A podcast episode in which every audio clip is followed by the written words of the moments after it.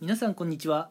今回はですね私バンチャが、えー、普段ね、やっているお仕事システムエンジニアにね関するお話をちょっとねしていこうと思います。うん。まあシステムエンジニアをねすでにやっている方であれば共感していただけることだと思いますしシステムエンジニアにね今後なりたいという方はね是非聞いておいて損のない話かなと思います。もちろんねシステムエンジニアとは全く無縁の方でも全然ね聞いてもらってもいいですしあまあ会社員ってこういうもんなんだなっていうのがねちょっとでもね、まあ、分かる。そういうお話をね、まあ、していけたらいいなと思っております、うん、さてさてさてえ早速ではあるんですけどね。うん。まあ私普段ねこう IT 企業でシステムエンジニアをやっているんですけれどもうん。まあシステムエンジニアってこうまあもちろんねシステムエンジニアだけがとはね全くそういうこと言うつもりはないんですけれども常にねこう納期にね追われるんですよね。仕事上。うん。いつでも納期に追われてるって感じでね。うん。あの私が大学生の頃なんかはシステムエンジニアってどういうお仕事なのかなって調べるとうん。まあ忙しい時期。まあいわゆる繁忙期っていう時期もあるんだけれども全然ねまあ忙しくない時期もあるよというそういうねまあ調査をしたわけですよ。あ、調査結果が得られたわけですよ。私が学生だった頃ね。システムエンジニアってどういうお仕事なのって調べてね。うん。で私がまあもうそれこそ45年くらい前かな。システムエンジニアってどれくらい残業するんですかって調べてて。まあ繁忙期。残業が多い時で、まあ、4 5 0とかですかね。残業しない時は本当にもう10時間20時間はいかねえかなって話聞いてたんですよ。うん。ただねやっぱシステムエンジニアいやもちろんねシステムエンジニアに限らないですよ。まあ IT 業界しか私は分かんないんですけどね今のところ。うん。IT 業界しか分かんないですけれどもやっぱ IT 業界入るとね年がら年中こう繁忙期っていう感覚なんですよ。うん。一年中繁忙期。一年中繁忙期だから真の繁忙期はねいつか分からないんですよね。うん。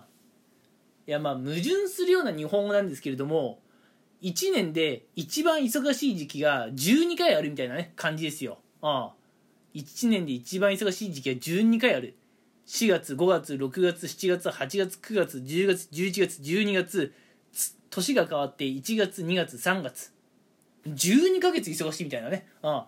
お前それずっと繁忙期じゃねえかって話なんですけれども。まあね。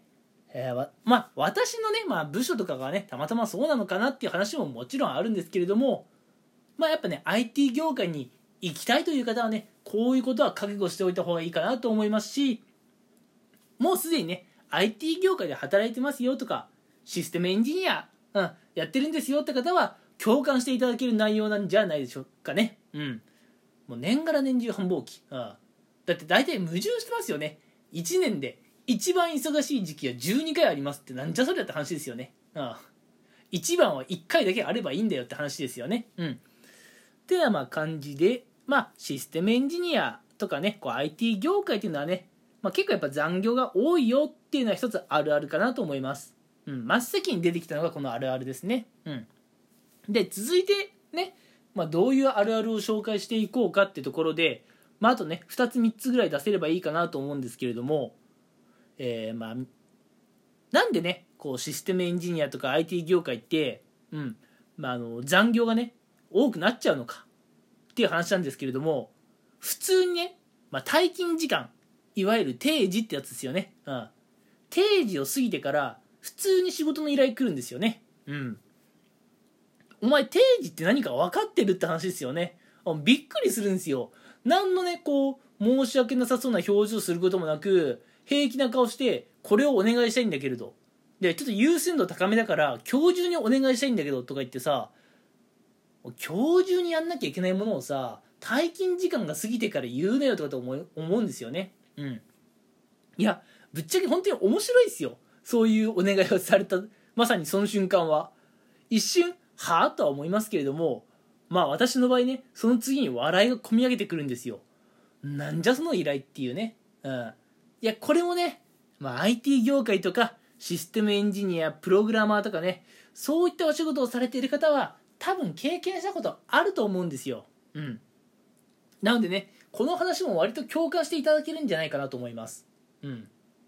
まあ私はねまだあのあまり人生経験が豊富じゃなくてねいろんな職業をやってきたわけじゃないのであくまでね IT 業界の話しか知らないですけれども、まあ、やっぱ IT 業界ってね今結構たくさんお仕事がありますよ。時代の流れ的にね。うん。だからまあこういうことになっちゃうんだろうなという感じです。うん。なのでね、IT 業界に行けば、まあ、そうそうねこうなんて言うんでしょう収入が途絶えるってことはないとは思うんですけれどもプライベートの時間がなくなっていくんですよね、うん、残業はあるし、うん、っていうのがまあ2つ目のあるあるでした、うん、定時後にね普通に仕事飛んできますぜ、うん、っていう依頼です、うん、で今の話にねちょっと絡んでくるんですけれどもね、まあ、定時後にね、まあ、あの急ぎでやってほしいっていう仕事が飛んでくるよっていう話に絡むんですけれども、まあ、これもね IT 業界とかシステムエンジニアやっていたらねあるあるな話なんですけれどもうん。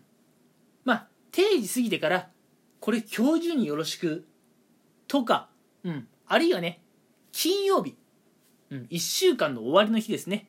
まあ一応土日が、まあ、お休みだという前提なんですけれども土日がお休みで金曜日、うん、1週間のうちの一番最後のね、まあ、営業日ですね、うん、その日にこれ今週中にお願いできるってお願いしてくるやつがいるんですよ。うん。いやあのねあのね今週中っていうのは月曜日から金曜日のことを言うんですよね。うん。なんで月曜日にこれ今週中にお願いねって言われるのと金曜日になってからこれ今週中にお願いねっていうのでは同じ日本語でも意味全然違うんですよ。もうねすごい。よくまあこんな平気でねそういう日本語使えるなと思うんですよ。金曜日になってから今週中によろしくって俺土日出社してると思ってんのみたいなね。そういう話ですよ。びっくりしますもんね。うん。でもねまあすでにねこう社会に出てね働かれている方とかはねもちろんあのこういうお話は聞いたことあるかもしれないんですけれどね。もし私のラジオをね学生さんなんかが聞いていたらあこういう、まあ、言葉巧みにね仕事をお願いしてくる人もいるんだなっていうのはね、まあ、認識として持っておいて損はないかなと思います。うん。世の中にはいろんな人がいるんですよ。あ面白いですよね。面白い。本当に面白いんですよ。うん。まあこれだけ聞くとね IT 業界とかシステムエンジニアって相当やべえんじゃねえのと思うかもしれませんね。うん。まあ確かに、こう、働き方っていう点で言うと、まだこの IT 業界、システムエンジニアっていうお仕事とかはね、あの、改善の余地はたくさんあります。うん。まあぶっちゃけ忙しいっすよ。うん。ただね、やっぱりあの、専門的なね、こう、スキルとか知識っていうのを現場で、まあ、身につけながら働いていくことができる、うん、でもちろん需要があるから、あのー、まあ、収入とかがね急に途絶えるってこともねやっぱないのかなと思いますね、うん、なのでまあ会社員としてね、うん。まあ、多少忙しくてもね、えー、しっかりまあ安定した収入を得ていきたいというのであれば、まあ、このね IT 業界とかシステムエンジニアっていうね、まあ、そういう道もありなのかなって思うんですけれどもこういうあるあるがね、あるよっていうのはね、ぜひ知っておいてもらいたいなと思います。知っておいて損はないはずなんですよ。うん。もちろんね、IT 業界じゃない、うん。あの、他のね、業界の方でもこういう経験ってあると思います。何もね、IT 業界だけが残業あるとかね、あそういうことを言うつもりは一切ないんです。私が今までね、IT 業界しか経験しなかったから、私はここまでしか言えないけれどもっていう話です。うん。ただまあ IT 業界にはこういう現実はあるっていうのは、まあ、もしねこれから IT 業界に行きたい方は知っておいてもらえたらいいのかなと思いますしあそうだよね。そういうのはあるあるだよねっていうふうに共感していただける方がいたら、まあ、今日こうやってね収録していてよかったなと思います。私だけじゃないんだなっていうこうなんでしょうね。仲間がいる喜びというものをねちょっとは感じます。はい。